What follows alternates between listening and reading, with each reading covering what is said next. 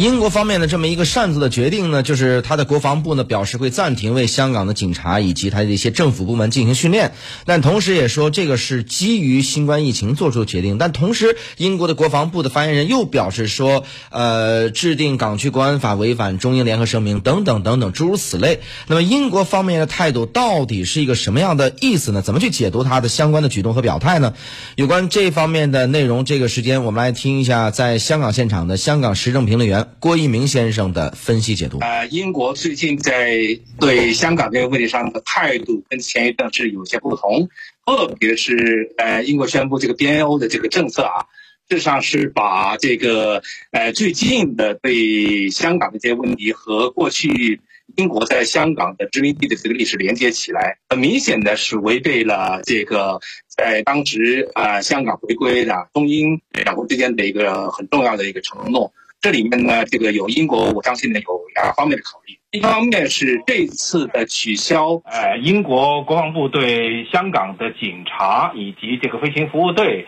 还有这个海事青年团的这个呃培训工作呢，呃，一方面是美国方面呢，因为之前美国已经暂停了国际执法法院呢这个学院呢对香港的这个警察的这个培训工作。那么呃，很显然呢，这方面是美国的压力在。呃，发挥一定的作用。另一方面，也看到了英国最近一段时间的这个政策呢，逐渐的在走向这个呃，对香港的逐渐的强硬。呃，我们也看到，就是因为 BNO 这个政策以后啊，就有一批香港的一些港独和反对派的一些头面人物呢，呃，这些人呢，已经这个纷纷跑到英国去，呃，向